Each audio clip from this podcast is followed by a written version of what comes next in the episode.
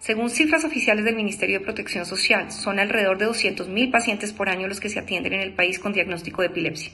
La mayoría son niños o personas mayores de 65 años. Muchos de estos niños, cuya manifestación inicial está cercana a la adolescencia o según el síndrome epiléptico con el que cursen, van a necesitar una transición al manejo y al tratamiento por especialidades del adulto.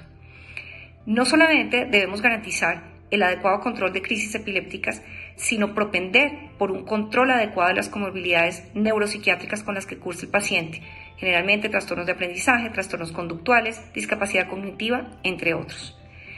En la adolescencia se asume la enfermedad de forma diferente y existen cambios anímicos, comportamentales y hormonales que debemos acompañar y permitir una transición adecuada, entendiendo que hay también una toma de decisiones desde el punto de vista médico en la que el paciente debe ser un actor principal y proactivo en su enfermedad. No debemos hacer una transferencia de información, solamente una remisión del especialista